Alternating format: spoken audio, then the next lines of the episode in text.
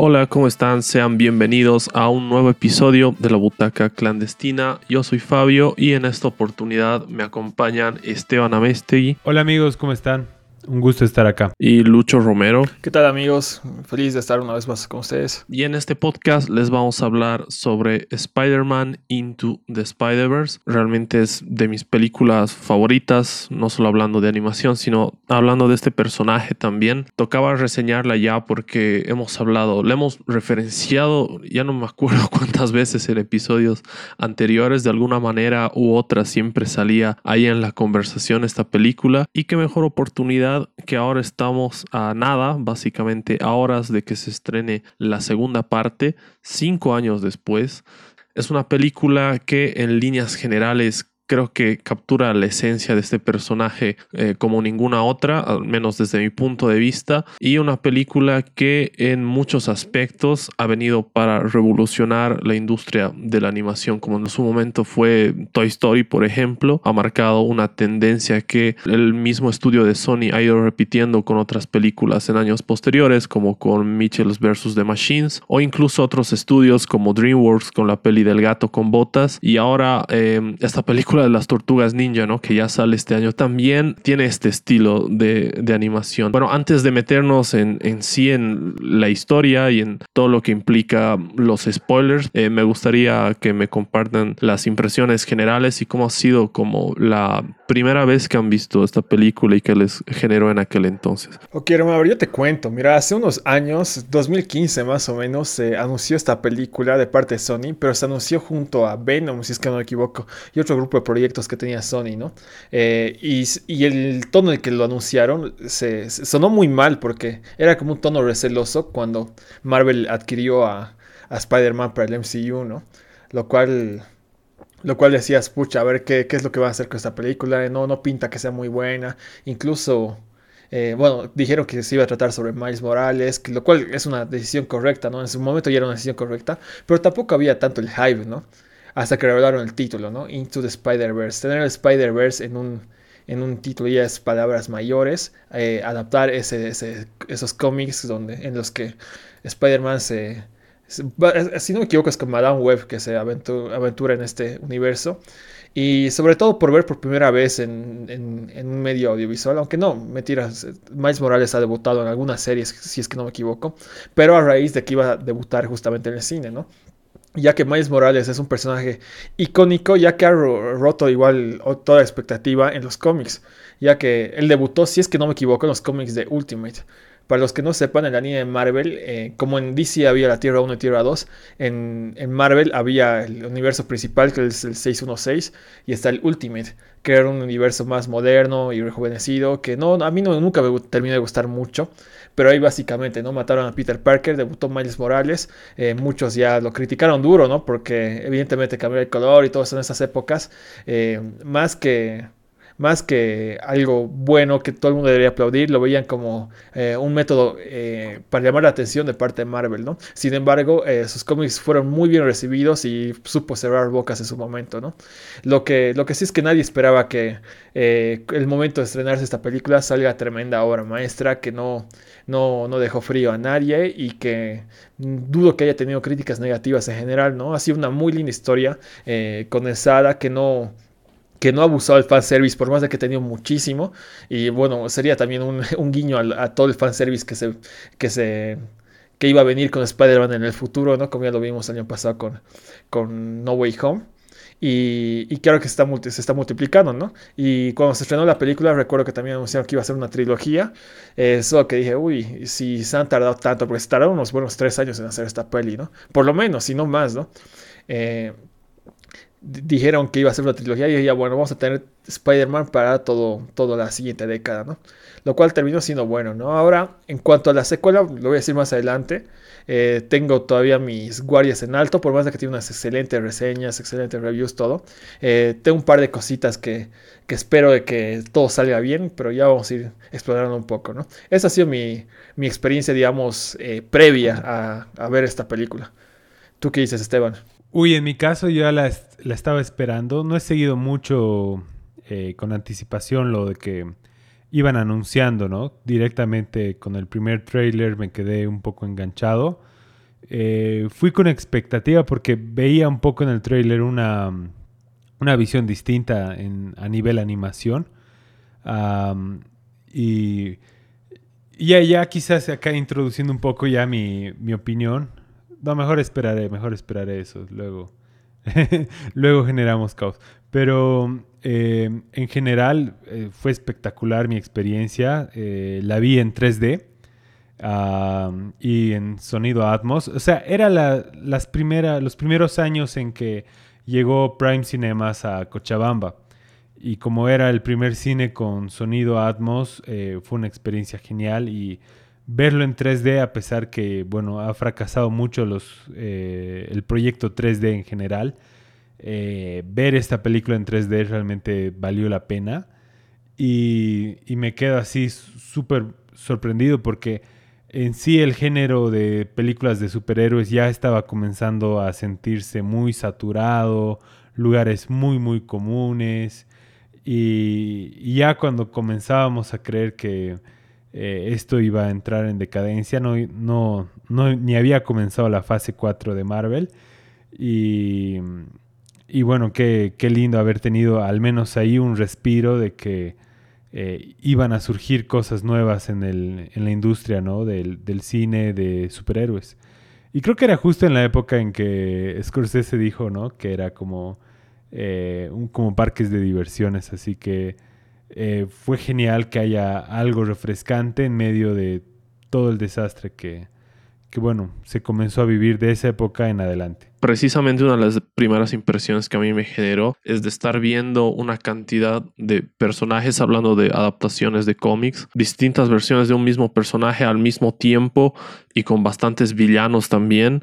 Em, era una impresión que a mí me, me hacía muy feliz porque me traía en parte recuerdos de la serie de los 90, la icónica serie de los 90, una de las primeras veces o quizás la primera vez que vi algo em, de un multiverso cuando era pequeño es justamente el episodio, eh, los últimos finales, creo, de la serie animada, donde aparece Madame Web y aparecen una cantidad inmensa de versiones de Spider-Man y tienen que luchar contra varios villanos del universo de, Marvel, ¿no? en esas, creo que son tres o cuatro episodios dedicados a ese arco. Eh, entonces, cuando vi esta película, eh, me transportó bastante a, a ese episodio, a esta idea de ver muchas versiones del mismo personaje interactuar interactuar con villanos también. Entonces, me parece que es una película eh, increíble. En mi caso, verla eh, fue toda una sorpresa porque la vi directamente cuando ya estaba en formato casero.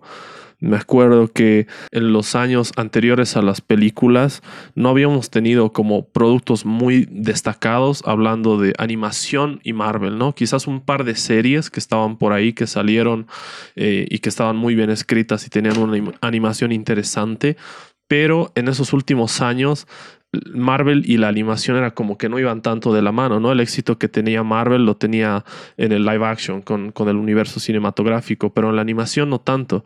Entonces, todo eso, eh, sumado a que no había visto ninguno de los trailers, Em, hizo que no, no le diera la oportunidad, que hasta ahora me arrepiento de haber ido a ver esta peli al cine, ¿no? Me acuerdo que Esteban me dijo, está muy buena, hermano, em, pero ya cuando, cuando tuve tiempo de verla, o sea, ya pasaron dos semanas y ya salió, ¿no? O sea, cuando yo intenté verla, no, no es que haya durado dos semanas, porque duró bastante, creo que duró eh, como dos meses más o menos. Entonces no pude verla, la vi directamente en, casa y me voló totalmente la cabeza, ¿no? Es una película espectacular. Hasta el día de hoy considero que para mí es la mejor película sobre este personaje, sobre Spider-Man que se haya hecho en cualquier medio. Y creo que, como ya decía, aparte de haber marcado un hito en la animación, también nos ha hablado de cómo estructurar las historias eh, multiversales, que es algo que están eh, apuntando ahora tanto DC como Marvel a hablar de, los multiversos. Pero en ese sentido creo que fue como eh, un antes y un después, ¿no? Después de ver esta película, muchos de estos elementos se tomaron para No Way Home, por ejemplo. Hay elementos que No Way Home ha, digamos, rescatado de lo que ha hecho esta película para que la trama sea funcional. Me sigue pareciendo que es mucho mejor película esta que que No Way Home. Pero en ese sentido creo que es eh, una peli disruptiva, tanto para el cine de superhéroes como para el cine de animación. Y parece muy difícil superar todo esto que ha conseguido, el legado, pero eh, con vistas a la siguiente película parece que, que, va a ser igual de espectacular e incluso mucho más grande, ¿no? Mira, algo que me parece muy importante también en cuanto a esta película, que lo, lo ha hecho muy bien y lo ha hecho refrescante, es el hecho de que Miles Morales eh, iba a contar iba a contar por primera vez a un público masivo la historia de Miles Morales desde cero, ¿no? Que tiene su propio arco y todo eso. Pero eh, la gente yo creo que está un poco quemada de ver los orígenes de Spider-Man, por más de que no sea el mismo Spider-Man. Y evidentemente darle algo distinto, en este caso son los superpoderes, ¿no? Que tienen otros distintos.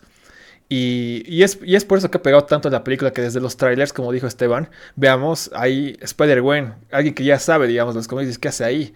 Y luego ves al Spider-Man Noir y al, y al del 2099. Bueno, que eso en realidad es en escena post créditos, ¿no? Pero esos personajes que yo, por lo menos yo los he conocido en los videojuegos, ¿no? En este Shattered Dimensions y el y su secuela que Edge, of Time, claro, son juegazos, son juegazos Spider-Man que no se habla mucho, ¿no? Antes de este nuevo juego de Spider-Man que también es muy bueno. Y claro, yo tenía este dilema con esta película de que es bueno saltarnos al Spider-Verse, que, que si bien es, es hay, mucho para explotar, o, quizás tenemos que hacer que el público conozca un poco lo que es el mundo de Spider-Man, esos villanos clásicos. Me puse a pensar de que todo el mundo ya conoce, por lo menos los más conocidos, los más reconocibles, eh, ya los conoce el público, ¿no? Que el Duende Verde está, eh, es Misterio, que bueno, lo conocido después igual, eh, Doctor Octopus y todo eso. Así que no hace falta. Tenemos que. Lo que ha hecho Mario ha sido espectacular. Bueno, Sony en este caso. Ha sido aprovechar que, la gente ya tiene todo eso para poder explotarlo a niveles multiversales. ¿no? Como dice Fabio, ha aceptado bases muy importantes y, mm, y le ha sacado el jugo al poder de la animación, que creo que es la, palabra clave. Por lo que está siendo aclamada, ¿no? Tanto esta película como la, su sucesora y en sus reseñas. Eh, que todo, todo el poder que tiene animación no convencional, eh, no CGI. Eh, para, sacar, para sacarle jugo, ¿no? Y, y, y crear una historia entrañable sobre todo, ¿no? No se han apoyado el fanservice, que es lo que más aplaude la película. Sabes, justo lo que mencionabas de la animación, em, algo con lo que lo comparo bastante, y va a ser una, eh, una comparación rara. Em, ¿Han visto esa película sobre Vincent Van Gogh? Que está inspirada. Ah. ¿Cuál? Sí, Loving Vincent, creo. Eh, que, es inspirado en cartas ateo. Y, Exacto. Ajá.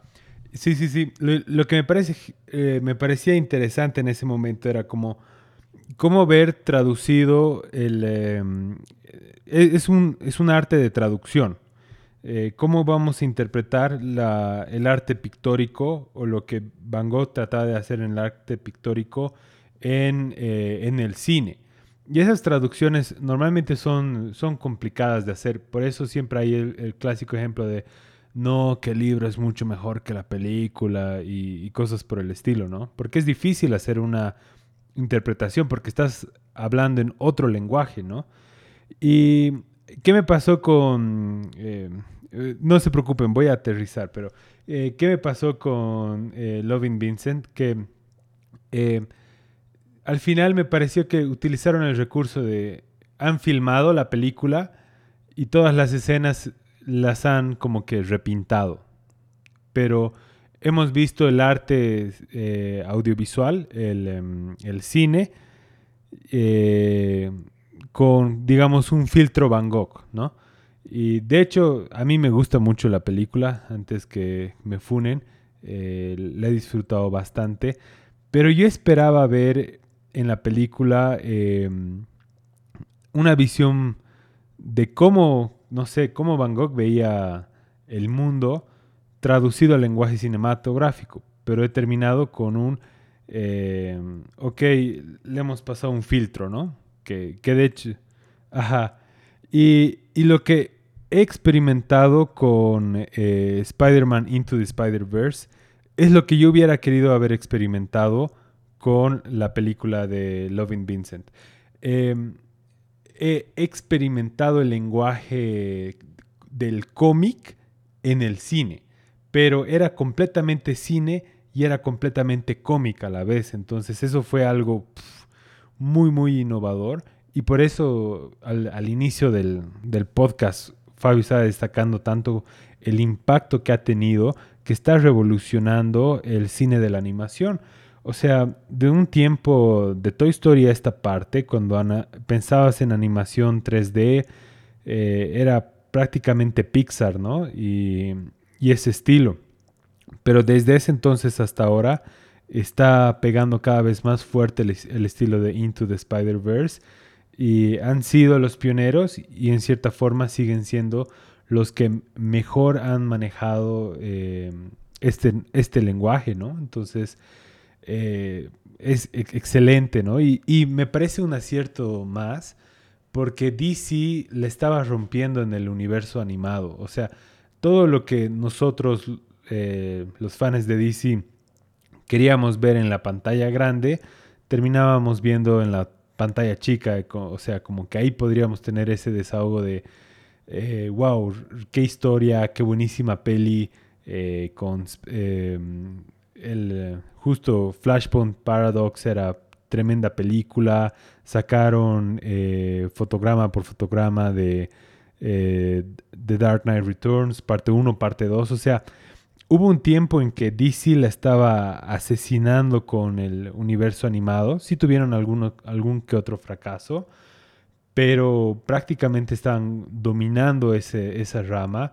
Y con esta película es como que eh, tuvieron un highlight tan alto que ahora nos acordamos más de eso que todos los aciertos que tuvo DC en ese tiempo.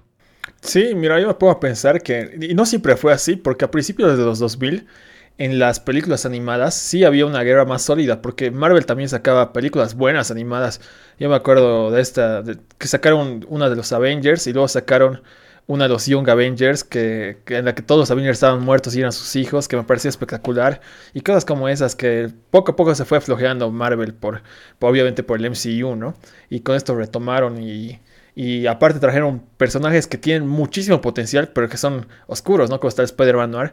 Y bueno, ahí está mi primera queja, digamos, pequeña de la película, que no es tanto queja, que es comprensible por qué. Eh, y, también por el cual le tengo miedo un poquito a la secuela. O sea que, que me puede molestar un poquito. Es que yo soy mucho de que si tienes un buen personaje, quiero saber todo sobre ese personaje, no quiero que tenga su historia. Y evidentemente al tener un protagonista central y a tener grandes secundarios, los secundarios van a pasar... Eh, eh, por planos, básicamente, ¿no? Va a ser muy estereotipados, como ha sido el caso de Spider-Man que de nuevo no, no, me quejo, pero tiene mucho más potencial que, el que se ve en la pantalla, que un tipo que es básicamente daltónico, que ve a blanco y negro y que todo su mundo es a blanco y negro, ¿no? O el o el cerdito que, que, es full caricaturas, que no sabe de dónde sacó el martillo, por ejemplo, que es alucinante, ¿no? En parte le da su gracia, pero se los llega a caricaturizar un poco. Sin embargo, también yo lo veo como una ventana para que la gente pueda conocer los personajes y pueda saber más de ellos y ya meterse a los cómics, qué sé yo, ¿no? Hay una serie eh, del, que se está preparando sobre Spider-Man Noir en, en, Amazon, lo cual me parece una locura, ¿no? A raíz de esto. Y lo mismo con esta película de Madame Web, que quién sabe cómo le irá después de Morbius y después de, de Venom. Eh, pero igual que tiene muchísimo, muchísimo potencial. Lo mismo con Spider-Gwen, pegó tanto, pero tanto en los cómics, se volvió tan, tan, tan aclamado esos cómics de Spider-Gwen que, que evidentemente es una puerta más, ¿no? Tiene toda la estética, tiene, tiene todo ese potencial, ¿no? yo creo que es una, buena ventana esta película. Y sin, sin echarle a menos que tiene una historia sólida. Eso es muy importante, que tiene sus giros, el momento que aparece la, científica y te das cuenta que es la doctora Octopus de este universo. Ese tipo de cosas, la verdad es que la, la película la maneja muy bien. Como te digo, esos puntos negativos que veo un poco de esta película son más son cosas inevitables, cosas que... Y yo no puedo dar una solución a eso, no me gusta quejarme sin, sin yo proponer una solución interesante, pero... Pero eso básicamente. Y es por eso que la secuela, al tener tantos Spider-Man, que ha anunciado que van a ser 250, los cuales no sé cuántos son conocidos. Evidentemente van a ser la gran mayoría cameos, ¿no? Pero también me da miedo qué tanto protagonismo van a tener y cuáles van a ser los protagonistas, ¿no? Eh, ese es un poco el miedo que tengo, pero en general es, es, una queja muy, muy, muy ambiciosa que tengo, ¿no? No es, no es algo que... Eh, no, es, algo, es, muy exigente, digamos, quizás. Pero en términos generales, la película ha hecho... ha, sido lo mejor que, que ha podido hacerse, yo creo. Sí, yo creo que la historia se cuenta bastante bien. Considerando la duración, también son dos horas de película. Eh, para esta tercera película, creo que van a ser dos horas y media o algo por el estilo. Em, el, hablando de esto de la animación, se me acaba mucho algo que decía Esteban, que es esta idea de que trabajan eh, la animación cuadro por cuadro. Eh, es, una locura eh, cuando ves los detrás de escenas de cómo se ha hecho esta película. Es un trabajo cuadro por cuadro, cada cuadro animado em, de distinta manera. En algunos se mantiene cierta estética y esto crea esta impresión que decía Esteban, que por momentos estás leyendo un cómic, por momentos sientes que estás viendo una película live action, por momentos sientes que es una peli 3D, por momentos sientes que es una peli 2D. Es todo eso al mismo tiempo sin soltar esa, esa cohesión que haga que todo tenga un sentido eh, bastante unificado y que no parezcan piezas de distintas películas, que me parece un mérito eh, totalmente increíble y que por algo es, es algo que se ha convertido en, en una tendencia a seguir en cuanto a la, animación en los últimos años. Y sobre la historia, eh, me parece que es genial considerando la cantidad de personajes que tenemos, em, cómo se desarrolla cada uno, ¿no? Sí coincido con Lucho en que hay algunos que tienen más desarrollo que otros, pero los secundarios son tan buenos que el, tiempo que tienen, porque aparecen recién en la segunda mitad, ¿no? Aparecen el eh, Spider-Man Noir, este Spider-Man el cerdo, el Spider-Man eh, del futuro, que es la niña con el robot, ¿no? Em, a los que más desarrollo se les da son a eh, Peter B. Parker, Miles Morales y Gwen Stacy. me gusta mucho cómo terminan siendo seis personajes, seis versiones de Spider-Man y aparte tienes eh, creo que seis villanos también, o algo así terminan siendo cuando se enfrentan en esa escena de la casa. Son como seis contra seis, una locura. Me encanta esa escena. Pero también creo que un acierto muy grande que también mencionaba Lucho hace rato es la idea de que no te hayan puesto a los villanos que uno está acostumbrado cuando va a ver una película de Spider-Man. ¿no? El primero que eh, suele salir es el Duende Verde, digamos. Eh, acá te ponen a un villano Kingpin, que muchos lo conocen por Daredevil, pero en realidad es originalmente un villano de Spider-Man, y otros villanos eh, muy poco conocidos como Prowler, ¿no? Eh, que de nuevo yo solo conocía de la serie animada y antes de eso no tenía ni idea de su existencia, nunca he leído un cómic con Prowler, nunca he visto alguna serie o alguna otra película con este personaje y que lo hayan traído a, esta película me ha parecido refrescante, que digamos que él y Kingpin son los villanos con, mayor desarrollo en esta eh, película y ambos me gusta mucho cómo incluyen dentro del, del diseño de los personajes, eh, más allá de la apariencia, que también la apariencia de cada personaje es única. Si hablamos de Kingpin, por ejemplo, la idea de que te ocupe casi toda la pantalla ya te impone bastante presencia. Eh, pero hablando de esto del diseño de los personajes, también se traslada a otros campos, ¿no? Como la música, el, el tema que tiene Prowler que se va repitiendo a lo largo de toda la película, eh, me parece espectacular, me parece de esos, de esos temas que realmente se te quedan marcados si realmente hacen que eh, tu cabeza te remita directamente al personaje. Eh, lo mismo con Kingpin, que, que, tiene una historia bastante bien escrita, eh, que sus motivaciones sean comprensibles. Y lo más importante de todo, la química que tienen em, estos Spider-Man, ¿no? Eh, sobre todo hablando de los tres, de Gwen Stacy, Miles Morales y Peter B. Parker, que em, me parece genial cómo están puestas sus historias. Peter B. Parker, creo que eh, después de Miles Morales, obviamente, que es el protagonista, es mi personaje favorito de esta película porque rescatan muchas cosas del Spider-Man de Tobey Maguire. Eh, más o menos es como si te contaran ideológicamente qué pasa con ese Spider-Man de Tobey Maguire unos años después. Y eso, al ser nosotros como eh, niños cuando vimos la primera peli de Spider-Man con Tobey Maguire, es como nostalgia y al mismo tiempo como ser parte de eso de alguna manera. Eh, creo que con el Spider-Man con el que más me identificado en esta película es de lejos el, Spider-Man de Peter B. Parker, ¿no? Entonces, creo que por ese lado, em, cómo se trabaja cada personaje individualmente y su interacción también es lo que hace esta película tan increíble, ¿no? Dejado, dejando de un lado el, aspecto de la animación que lo hemos recalcado que es importantísimo, la historia por sí sola eh, está muy bien estructurada, ¿no? Y tiene ese balance muy bien logrado entre emotividad y humor y entretenimiento también. Sí, completamente. O sea, yo creo que todos hemos pensado en Tobey Maguire cuando hemos visto su, la, escena del, Peter B. Parker famoso, ¿no? Es muy carismático el tipo como secundario, pero también no, no, no, no dejó de lado a su protagonista, ¿no? Miles Morales, que, que mira, él, ha creado su propia identidad en la película con esto, con el graffiti, porque mira, Spider-Man siempre ha sido un superhéroe independiente, callejero, ¿no? Que rara vez se involucra con los Avengers, los Cuatro Fantásticos o los X-Men, y cuando se involucra, no le va bien. Por lo menos en los cómics no le va bien y siempre termina solo termina independiente o alejado. Algo que, por supuesto, eh, se ha notado en contraste con el Peter Parker de Tom Holland, ¿no? Que es alguien que está 100% metido y que, es, que, todo, que todos los Avengers son sus mentores y todo eso.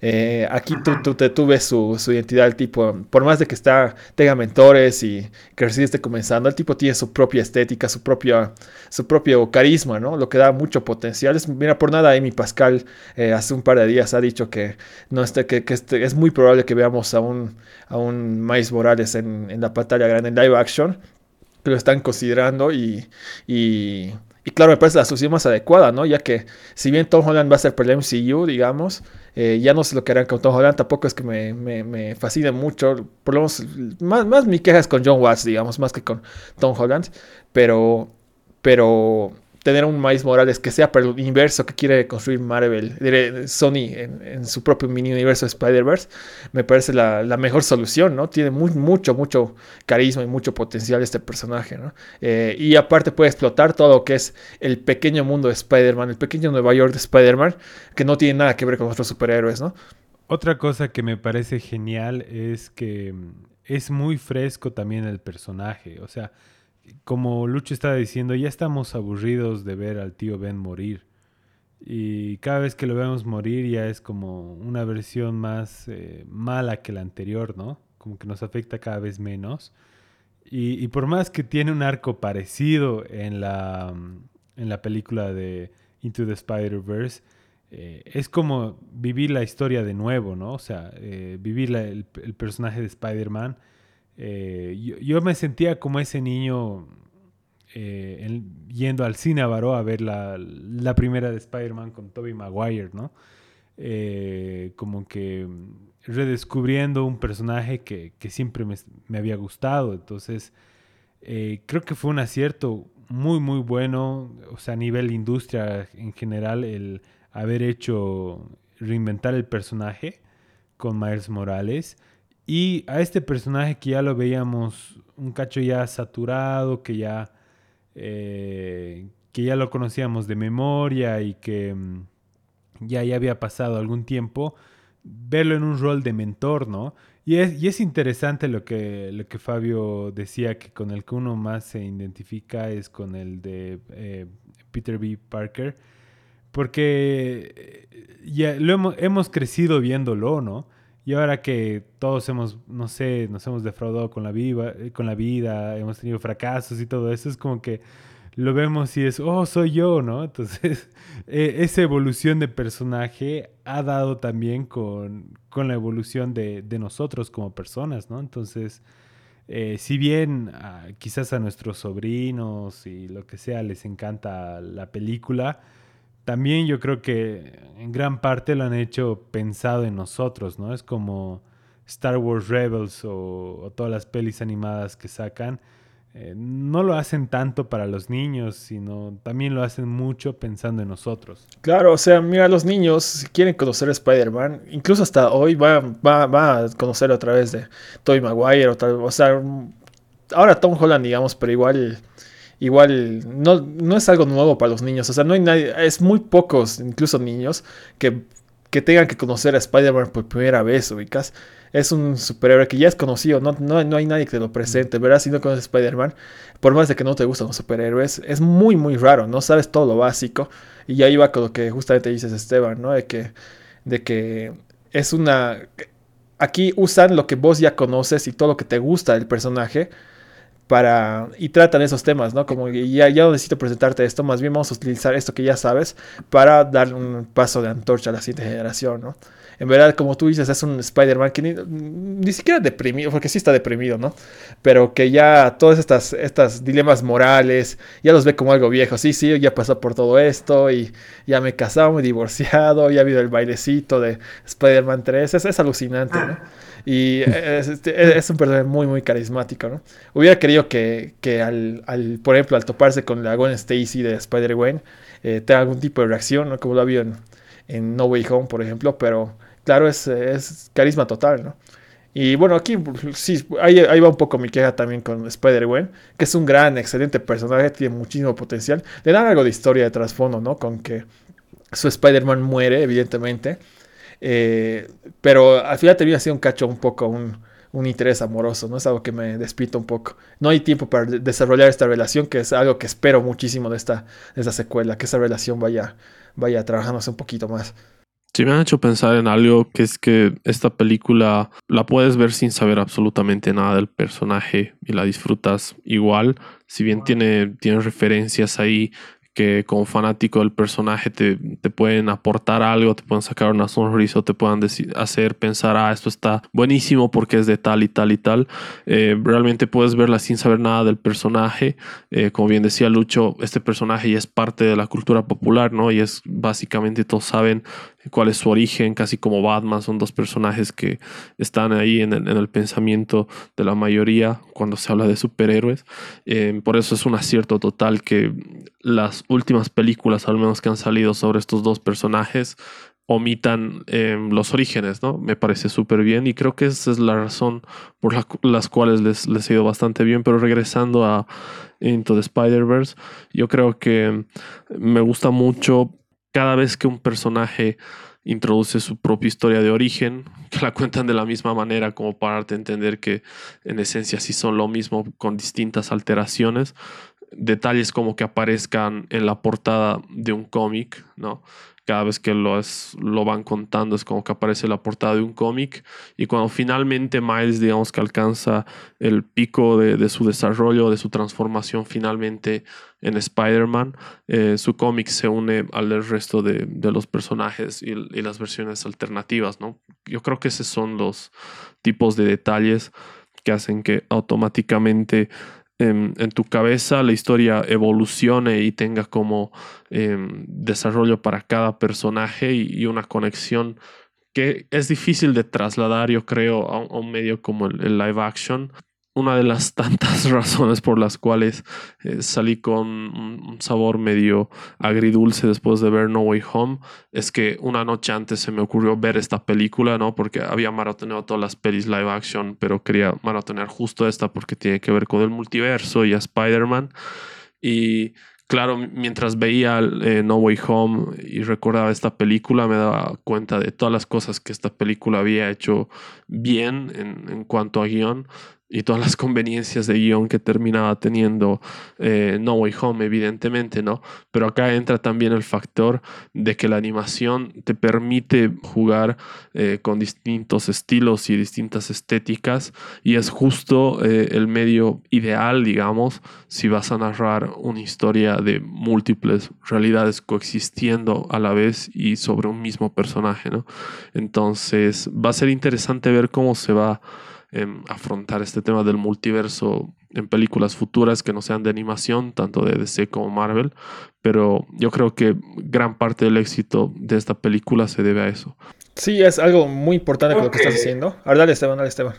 Dale, dale. Voy a, voy a plantear dos cosas eh, que quiero saber su opinión, pero me parece que es muy importante ver qué cosas ha hecho mal No Way Home, porque esas cosas que ha hecho mal No Way Home eh, las ha hecho bien eh, Into the Spider-Verse. Y acá les, les marco dos.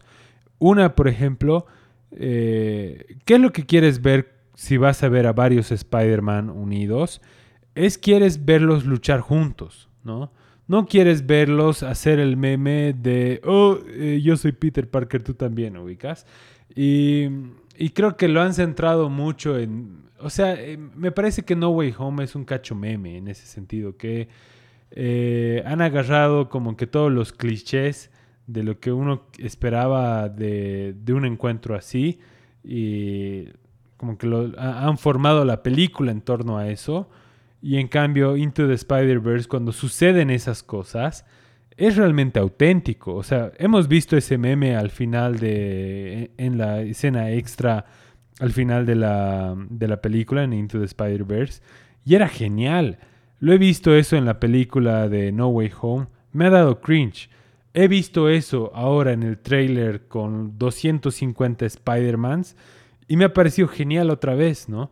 O sea, me, me parece que no sé si la producción o todas las personas involucradas realmente aman a este personaje y cuando lo están proyectando realmente le ponen ese amor y se siente como un personaje real, no como un arquetipo, como un esqueleto. Ah, este es el Spider-Man.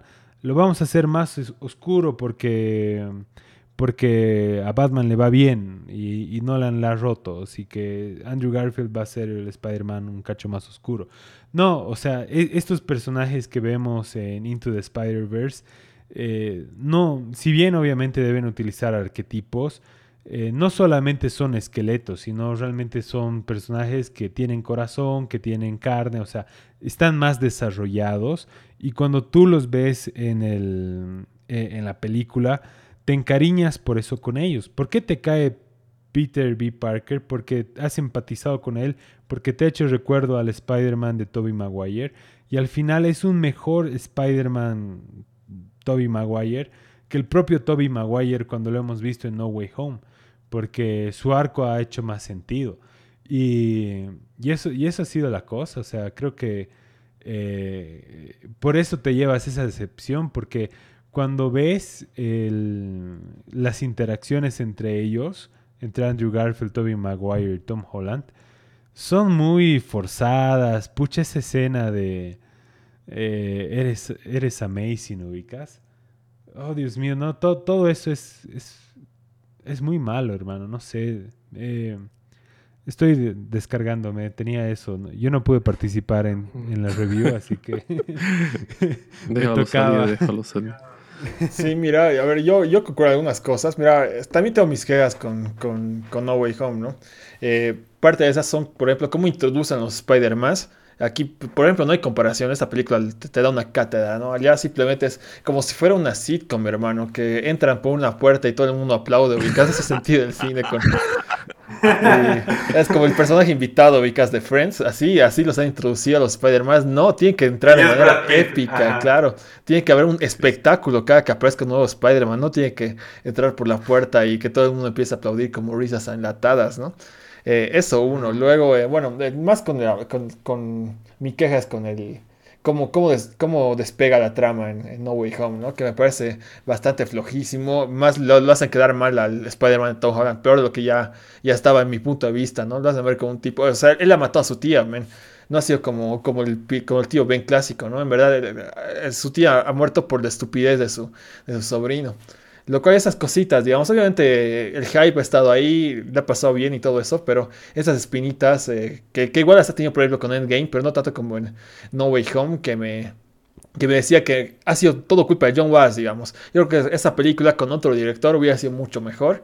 Eh, aunque no me traigo nunca, nunca a Tom Holland como Spider-Man, eh, siempre, siempre he dicho que no es tanto su culpa como, como la de este John Watts, ¿no? El men que va a dirigir la, Los Cuatro Fantásticos y que, y que va a dirigir la nueva serie de, Star Wars, por cierto, la Skeleton Crew lo cual no me parece muy malo el men, o sea, tiene sus cosas buenas, o sea, sabe hacer eh, películas de entretenimiento, pero, pero muy para niños quizás, pero para, para Spider-Man necesitas alguien ambicioso, ¿no? No alguien que esté comenzando en, lo que es este mundo, ¿no? Es por eso que a Sam Raimi lo, lo banco tanto y lo he bancado igual con, con, con Doctor Strange 2 eh, para mí ha sido una obra maestra porque tiene estilo el men, te guste o no te guste, puta, el men le da una identidad única que no la vas a ver en cualquier otro, otra película, ¿no? Me parece una locura. Me gustó, me tenía gustando más Doctor Strange 2 que, que la misma de Spider-Man, que ha sido para qué fanservice, o sea, quitarle los Spider-Man clásicos a esa película y te das cuenta que es una película muy, muy floja, ¿no?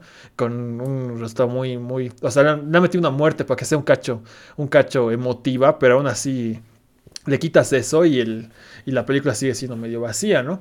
No como acá, que por ejemplo, por más de que, mira, esta película de Into the Spider-Verse ha sido planeada, siempre desde un principio ha sido concebida como parte del comienzo de una trilogía. Sin embargo, eh, quitarle ese concepto y esa película brilla por sí misma. Es una introducción al personaje y lo hacen de manera espectacular. Tiene su propia narrativa, tiene sus propios arcos y lo hacen de manera excelente, ¿no? Y es ahora que ya lo conocemos, evidentemente ya pueden explorar lo que va a ser una trama más abierta. Estoy seguro de que esta película que se ha estrenado hoy va a tener una, un cliffhanger y porque, porque ya se está preparando, ¿no? Beyond Spider-Man, la, la, la Beyond Spider-Verse, perdón, la tercera película de esta saga se estrena ya el próximo año, no vamos a esperar mucho, ¿no? Y es por eso que estoy casi seguro de que va a haber una, una trama ya más consolidada, digamos, eh, para esas dos secuelas. Sin embargo, para hacer una introducción, lo hacen genial, ubicas, eh, no, no te lo... No, no se hacen la el personaje, no hacen, ¿cómo te digo? Eh, no hacen lo, que hace cualquier película plana y vacía, ubicas del el villano cliché de turno, el héroe que tiene la motivación de salvar al mundo, qué sé yo, ubicas. Aquí los personajes tienen también lo mismo, son grises, tienen sus, problemas y tienen sus aciertos. Y, y, sigue siendo una película para niños, si te puedes pensar, ubicas, no, no deja de hacer eso. Eh, una película de superhéroes clásica, pero lo hacen, está, está muy bien pensada y muy dirigida.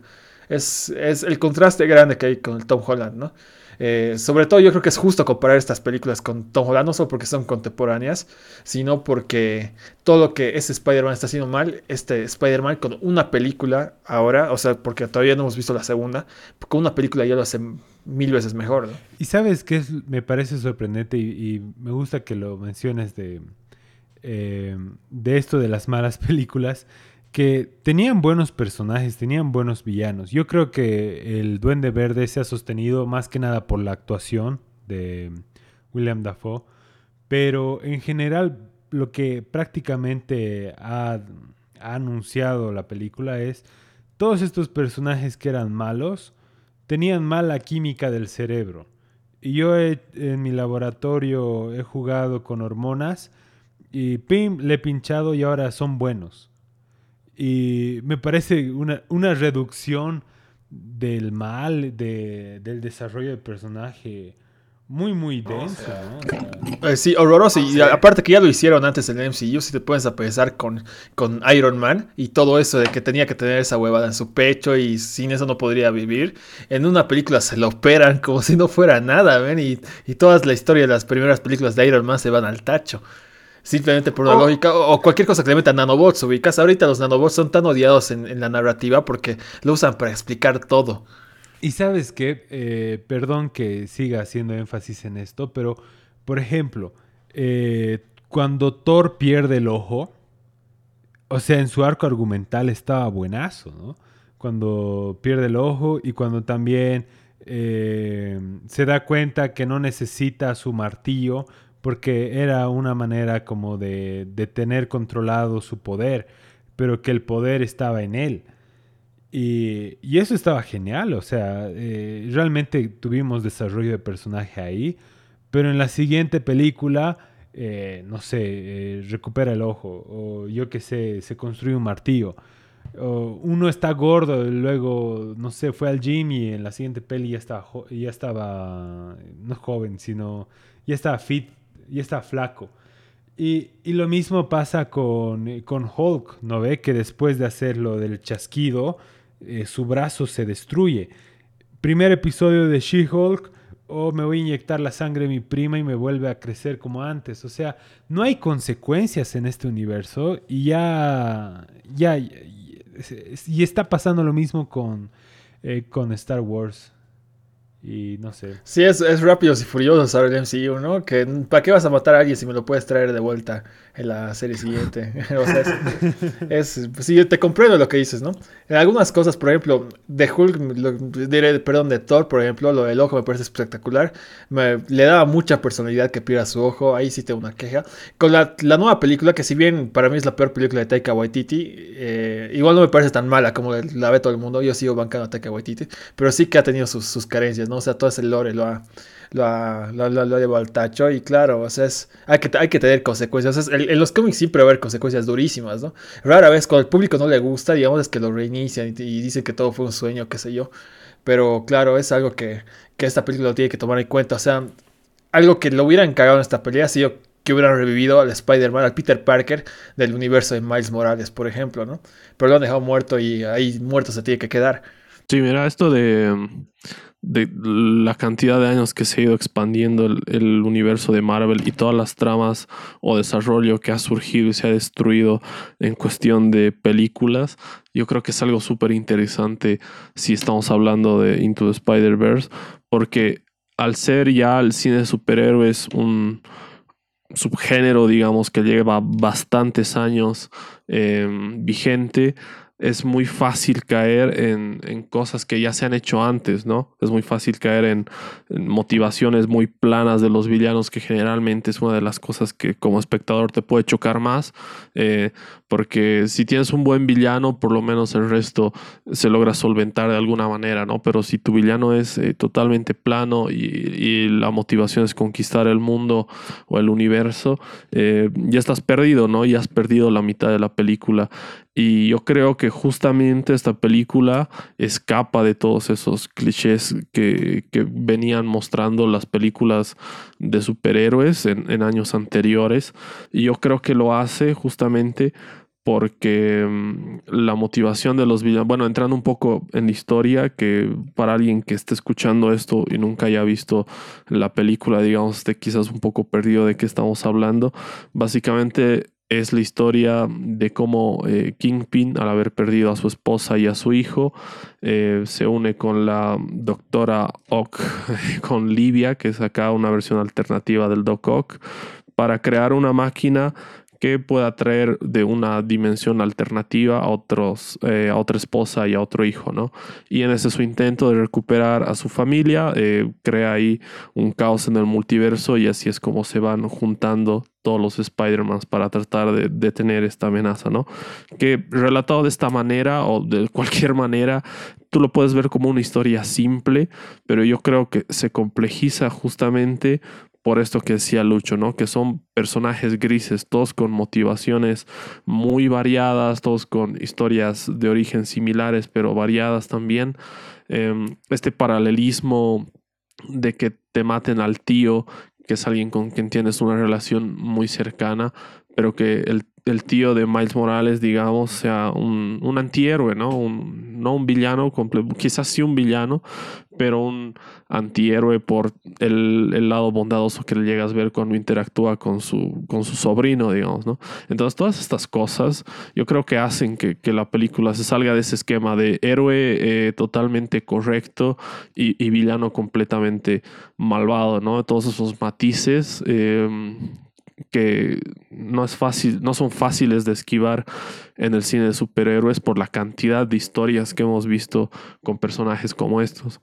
Sí, me hecho recuerdo que Kingpin está en esta película y tiene su propia trama y arco, lo cual que podríamos sacar el jugo buen rato, ¿no? Pero ya, ya dice mucho igual el tremendo villano que tiene, ¿no? Todas motivaciones y aparte que Kingpin no es un cualquiera que solo es enemigo de Spider-Man, Kingpin te conecta con Daredevil y todo su, su círculo, ¿no? Con, eh, es, es, es, enorme. Kingpin, o sea, literalmente y también narrativamente. Algo que les quería hacer, eh, algo que les quería consultar era, ¿cuál ha sido la primera película con un multiverso que han visto? Uy, película. Que yo tenga memoria, creo que las, las películas de, de Kevin Smith, que se conectaban, bueno, que, que eran películas independientes, pero que tenían personajes en común, es las películas que más recuerdo, digamos, pero que se hayan conectado a ver. Es que es difícil, quizás en animadas he visto crossovers, digamos, la serie de Spider-Man de los 90 con la serie de, de los X-Men de los 90 tuvieron crossover, ¿no? Sí. Pero así universos que con, conectados, eh, la verdad es que mentiría si es que te digo que me acuerdo perfectamente. Pero posiblemente sean las de Kevin Smith y, o, o las, series, las series de televisión, por ejemplo. Smallville, por ejemplo, me acuerdo muy bien de Smallville que aunque, aunque no fueron crossovers, empezaron a traer poco a poco personajes conocidos de DC Comics, ¿no? Estuvo Barry Allen en un capítulo, desde, desde muy temprano, ¿no? Empezaron a traer personajes súper oscuros de DC.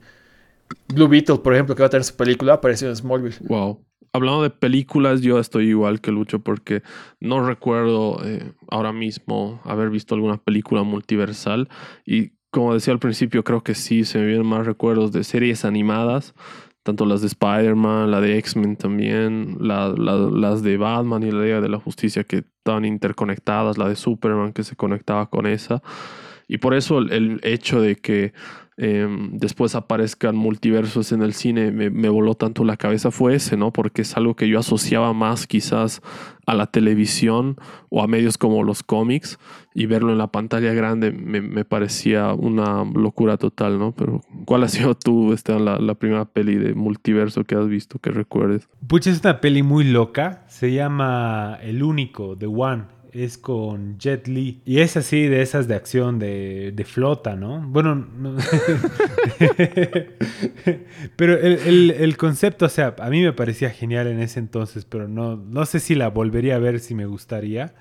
Pero básicamente es como que eh, si tú vas a otros universos y matas a, a ti, te matas a ti mismo en otro universo, o sea, lo, lo matas a quien es vos, eh, vas ganando poder. Y, la idea es como que hay este villano, que es Jet Li, que va universo a universo eh, matando a sus multiversiones. Y a medida que va matando, se va volviendo más poderoso, pero también se van volviendo más poderosos sus otras versiones. Y, y al último es como que, por eso se llama de único, eh, el único y al final como que se enfrenta con consigo mismo y me parece un concepto o sea, interesante como, eh, como Lockline, ¿no? Pero me da miedo volver a verla porque era la primera película en DVD que, que obtuvo mi familia. Y, o sea, no era porque era buena, sino era la única que pudimos conseguir. Y no era ni siquiera mis papás o mi abuelito, sino era uno de mis tíos que, bueno, en esa época era, estaba casado, pero no tenía hijos. O bueno, no me acuerdo bien si tenía hijos, pero la cosa es que tenía un, DVD y cuando en ese tiempo valía 200 bolivianos un DVD, él se compró ese DVD y es loco, hermano, porque es 200 del año, 200 boliviano, bolivianos del equivalente en el 2003, digamos. Así que con inflación y todo eso debió estar como 600 hoy en día. Casi como 100 dólares. Era una locura lo que costaban los DVDs antes. Sí, ¿no? o sea... Oye, cuando, te, cuando o sea, refieres que te da miedo, te refieres a que, digamos, le tienes, le tienes un cariño nostálgico y tienes miedo a que te decepcione un poco. Exacto, exacto. Porque era con... Es de ciencia ficción, es película de acción. La recuerdas eh, tu cariño, básicamente. Exacto, y me, y me acuerdo que eh, era violenta, así que de niño era como que, como ver una peli de terror, así que eh, estaba interesante, pero otro lugar donde sí hemos visto multiverso en televisión era con cuando todos los Power Rangers rojos se unen. Sí. Uh -huh. Aunque en realidad no, eh, o sea, sé que es un poco nerd de mi parte, pero ya no era un multiverso porque eh, todos los Power Rangers comparten universo, sino que ha sido más un crossover que, que multiverso, pero sí tienes la razón, igual, o sea, hace un, cro un crossover súper épico, ¿no? Pero qué loco, en los últimos años, o sea, ya es casi como, casi por sentado. Una obligación. Claro, claro eso es una obligación. Si no haces eso, digamos, como que vas a... Es que es lo que yo decía del efecto endgame, que, o sea, Marvel nos está mal acostumbrado tanto, ni siquiera diría que es algo muy malo, porque es inevitable, pero te esperas tanto que si es que no haces un crossover o alguna conexión con cualquier, otro medio, eh, la, gente se va, más que decepcionar, va a salir del cine, va a decir, era que hagan esto, yo hubiera hecho esto, y puta, y suena y sigue sonando y sigue sonando, ¿no? Eh, pero se puede corregir haciendo una buena película con una buena narrativa y con un guion que no sea flojo, como lo ha hecho James Gunn con Guardianes 3, por ejemplo, ¿ubicas? Sí, totalmente. Oye, ¿y cómo animan que James Gunn ahora esté a cargo de DC después de, ver, de haber visto esa película, no? Sí, sí, Me, parece, me parece poético, la verdad. Creo que esa es la palabra. Sí, la verdad el futuro de DC luce bastante bien, ¿no? Eh, también estamos cerca de Flash, que bueno, para no despistarnos mucho, tiene que ver con esta película porque estábamos hablando de, multiversos. Em, y bueno, eh, de alguna manera, una vez más le, le, ganó la partida, no sé si a propósito, pero sí le ganó la partida en cuestión de tiempo porque Flash tenía que estrenarse antes que No Way Home. Tenía que estrenarse antes, terminó con tantos retrasos con lo que pasó con Erra Miller y demás, que al final la vamos a ver casi dos años después. Y en ese sentido, bueno, son ambas películas que de alguna manera van a inaugurar eh, en cada uno en su respectivo universo esta cuestión de los multiversos. Em, en los cómics creo que, que DC lo hizo antes, pero en los cómics también, eh, si comparamos un poco esto que hablábamos de eh, esta necesidad o esta demanda que existe a veces del público por tener crossovers y, todo interconectado, es algo que se, que se replica desde los cómics, ¿no? Porque en los cómics también fue creciendo como argumentalmente toda esta línea de, interacción hasta llegar en un punto en el que habían 50 eh, versiones alternativas por poner un número, digamos, de, de, cada personaje. Eh, conviviendo simultáneamente con otras versiones de otros personajes en eventos gigantescos, ¿no? Eh, lo cual me parece increíble, es algo que se va a aprovechar, yo creo, pero lo van a aprovechar durante estos años en el cine de superhéroes. Parece ser como que hacia donde están apuntando ambas editoriales y me parece bien. Y en ese sentido, yo creo que esta película de Into Spider-Verse em, es lo que ha hecho posible que los estudios digan, ok, no es un riesgo tan grande hacer una película multiversal, ¿no? Porque hace unos años, si alguien hablaba de esto, eh, era como que todos los ejecutivos se la pensaban dos veces porque pensaban que la audiencia no lo iba a aceptar o directamente no lo iba a entender. Y gracias a esta película es que, y el éxito que ha tenido es que se han arriesgado y han dicho, bueno, ah, probemos esto en el live action porque a la gente le interesa y, y funciona fuera de los cómics también. Claro, pero yo algo que quiero agregar a lo que estás diciendo muy importante es que esta película tiene, bueno, la de Flash ha tenido muchos retrasos, solo en postproducción, pero también antes. Toma en cuenta que la de Flash estaba pensada como Flashpoint desde 2016, incluso antes y estaba pensada. Por mm. eso se casteó a Jeffrey Dean Morgan como Thomas Wayne, pensado para esa película de Flash, ubicas. Por eso esa escena de Batman v Superman con Flash volviendo y todo eso. Y no estaba pensada para que sea un crossover multiversal, que ha tenido que convertirse en eso. Recordemos por qué hay estos. Eh, ¿Por qué ha nacido el multiverso en primer lugar en DC Comics? Ha sido por la necesidad de tener un reboot. Porque evidentemente los superhéroes iban a la, Segunda Guerra Mundial y todo eso. Y no tenía mucha coherencia ya en los 70s, 80s que sean los mismos superhéroes, ¿no? Por eso tiene que haber unos nuevos orígenes y todo eso. Y por eso ha surgido la Tierra 1 y Tierra 2 famosa, ¿no? Y a, raíz de hacer un nuevo universo ha habido esta explosión, lo, que se llaman crisis en los cómics, ¿no? Y es lo que decía, explotarse más una necesidad, más un recurso que una decisión creativa. Y si te das cuenta, DC Comics ahora está haciendo eso justamente por lo mismo no es más, que una decisión creativa, que si bien sí es una respuesta a No Way Home y todo lo que tú quieras, es más que todo una necesidad, ya que vamos a tener eh, ¿Cuántos Batmans en 5 años? Vamos a tener al de Robert Pattinson, al de nuevo Brave and the Bolt, vamos a tener a Batfleck y vamos a tener a este a Michael Keaton de nuevo. Te puedes a pensar, es, tiene que ordenar un poco ese caos y es por eso que han visto que yo, pienso que ya hubieran cancelado Flash hace unos cuantos años, pero la han mantenido porque es la única oportunidad que tienen para hacer un reboot que no sea tan polémico, ubicas, para no empezar todo de cero, porque tiene una coherencia entre el anterior universo y este. Y evidentemente están aprovechando lo que ha hecho esta película de Into the Spider-Verse, que ha, ha, metido la tendencia a lo que es los multiversos para usar ese recurso, ¿no? Justamente por eso es que date cuenta que unos años atrás dijeron que después de The Flash el, Batman de Michael Keaton iba a ser el Batman principal. Y justamente por eso Batgirl se iba a estrenar después de The Flash. Y en Batgirl, o sea, la película cancelada me refiero, eh, Michael Keaton ya, ya, iba a ser el Batman oficial, ¿no? Y es por eso que han cancelado Batgirl, sobre todo, ¿no? Y, y para DC es más una necesidad. Y es, es algo bueno que, este, que, que todavía puedas hacer un universo, un, universo animado en el que puedas hacer eso mucho más fácil, ¿no? Sin depender de un actor o de otro. Y que por cierto, DC Comics ha hecho un reboot hace muy poco, ¿no? De su universo animado, justamente con las películas de, de Flashpoint. Ha, habido el, reboot y ahorita está en un nuevo universo que si bien es un universo independiente, es consecuencia de lo que ha pasado en el anterior universo animado. Una locura, sí, o sea, muy nerd, pero así es la cosa. Y la cosa es que en el mundo de los cómics, y quizás esto va a llegar a ser un problema, estas crisis están sucediendo muy a menudo, eh, como casa cada dos años, así, y bueno, está dañando un poco eso, la continuidad. Pero ya tengo una teoría. Ya estamos llegando a un ocaso como que ya hemos visto todo. Eh, por ejemplo, cuando hemos visto a Avengers la primera vez de varios superhéroes trabajando juntos, ha sido como muy loco. Pero ahora es como algo que, hasta lo puedes ver en una serie animada de, o en una serie live action de Disney. Ya esperas ver en eh, crossovers ¿no? de varios personajes de otras eh, historias eh, aparecer. ¿no? Entonces, eso que era tan único, ahora, ahora es cada vez más común. Eh, tuvimos eh, Into the Spider-Verse, luego tuvimos No Way Home, luego tuvimos eh, Multiverse of Madness.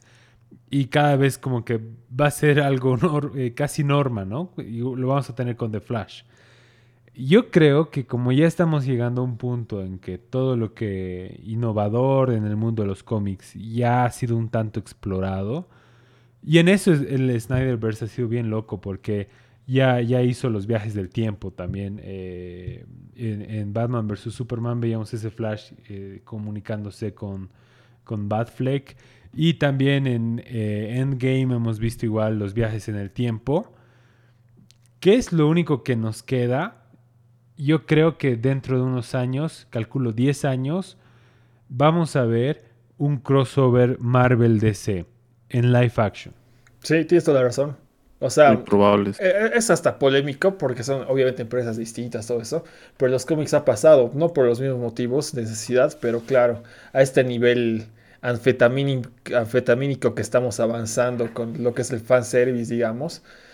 O la evolución puede ser para mí contraria. En mi opinión, yo creo que puede haber una involución y volver a las películas standalone, ubicas, que, que tengan su brillo propio es que para mí es la, mejor solución, no te digo que sea la solución que van a tomar, pero para mí el mejor camino sería volver a lo que es las películas simples y, que, se den cuenta que para que un crossover tenga el impacto que tiene que tener, tiene que haber timing, tiene que haber eh, una trama. O sea, ¿por qué ha pegado tanto, por ejemplo, No Way Home o los Avengers en su época? Porque los personajes ya han tenido su tipo de brillar. No tienes que no tienes que juntarlos y luego hacer sus series independientes o sus películas independientes, ¿no?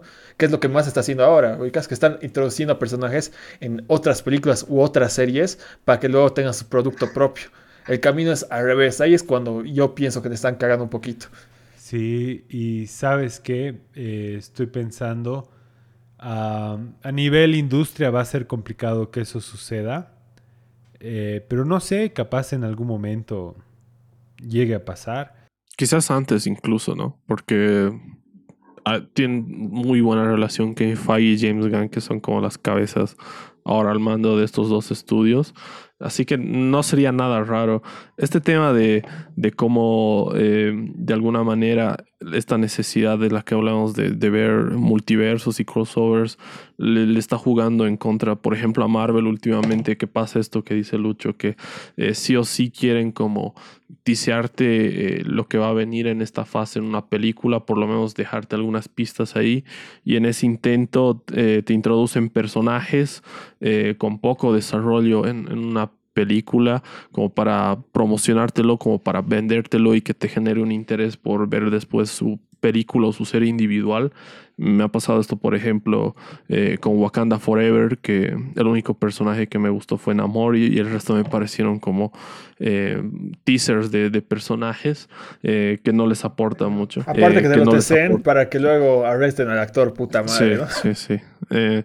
entonces, claro, y es el villano más importante de, de, esta fase. Entonces, yo creo que por ahí va a jugar mucho el, tiempo y la cantidad de proyectos que se destinen, eh, hablando independientemente no solo de Marvel y DC, sino las películas en general de adaptaciones de cómics, yo creo que van a, lo que, lo que va a definir o, va a separar las películas eh, que las rompan y las que se queden un poco en el olvido, va a ser eso, ¿no? Eh, ¿Cuántos personajes vas a usar? Pero yo soy más de, de, que funcionan estas historias, como dice Lucho, aisladas, digamos, o en su propio universo, porque un ejemplo de eso bastante claro para cualquiera son las películas de Joker y de The Batman, ¿no? Ambas son películas increíbles, ah, para mí ambas son obras maestras y, y, por algo han tenido el reconocimiento que han tenido fuera de, del circuito que suele ser el, el cine de superhéroes, ¿no? Han ganado premios en festivales importantes, ambas, entonces yo creo que eso es una muestra de lo que realmente se pueden hacer con los personajes que se adaptan de las historietas. Y a veces em, esta necesidad de tener una historia conectada, una trama gigantesca que vaya evolucionando, te limita esta posibilidad de, enfocarte en los personajes, ¿no? Y, yo creo que por eso es tan valiosa esta peli de, Into the Spider-Verse, porque está eh, enfocada así en esto del, multiverso, pero sin restarte esta posibilidad de, de, contar una historia muy bien trabajada a nivel de personajes. ¿Quieren, ¿Quieren que les diga algo para que reiniciemos la conversación y, y, volvamos a analizar algo de por qué está mal el, el Snyderverse? Pero no, mejor lo, lo dejamos para otro podcast. Pero sí, yo, yo creo que vale la pena seguir esta, eh, esta cinta, estas entregas. Eh, normalmente es, muy común que una segunda entrega lo arruine. Creo que es más común que la arruine a que sea como un Empire Strikes Back. Pero yo, yo le tengo fe y, veamos pues qué, qué tiene. Espero pronto hablar con ustedes de esto. Igualmente. Sí, vamos a estar reseñando esta segunda película. Lo que dice Esteban es muy cierto, ¿no? Las segundas tienen una eh, presión increíble porque si la primera ha sido mala, tienes que como corregir todo, ¿no? Como alzar la, la, trilogía o la saga, sea cual sea el caso. Y si ha sido muy buena, las expectativas son altísimas, ¿no? Entonces, sea como sea, las secuelas siempre tienen este peso de la audiencia, ¿no? Siempre son las más complicadas de afrontar, digamos, y por eso generalmente eh, recordamos muy pocas secuelas, ¿no? Ahorita Esteban acaba de mencionar uno de los, de los mejores ejemplos, quizás el mejor ejemplo de cómo hacer una una, secuela eh, increíble, pero es complicado. Bueno, por lo que se ve ahí, eh, parece que esta película está mejor eh, que la película de la cual hemos hablado en este podcast. Y yo prefiero reservarme esas emociones todavía, si bien tengo mucho hype y, muchas ganas y mucha confianza de que va a ser una gran película. No me quiero venir tan arriba todavía porque em, no, no me gusta ir, irme desilusionado, aunque sé que no va a ser el caso, pero tampoco quiero ponerle demasiado peso a esta película. Y bueno, em, este fue nuestro podcast dedicado a Spider-Man Into the Spider-Verse. Eh, gracias por escucharnos y gracias chicos por ser parte de este e-, episodio. Ahí pueden dejar sus redes ambos para que las personas los vayan a seguir. Genial, genial hermano. Eh, a mí me pueden seguir en bocasalada.org y ahí encuentro todas mis redes. ¿no? Hago contenido distinto en cada una de mis redes. Y eso, básicamente, gracias por la invitación. Gracias Fabio por la invitación. Eh, pueden visitar subversivo.org. La verdad no he estado subiendo contenido últimamente, pero muy pronto van a poder ver más reseñas sobre cine y también artículos sobre cosas que están sucediendo recientemente. Sí, bueno, y como siempre recuerden que a nosotros nos pueden seguir en arroba la clandestina en todas las plataformas de podcast y también ahora en TikTok. Eh, bueno, gracias por escuchar este podcast y será hasta una próxima oportunidad. Adiós.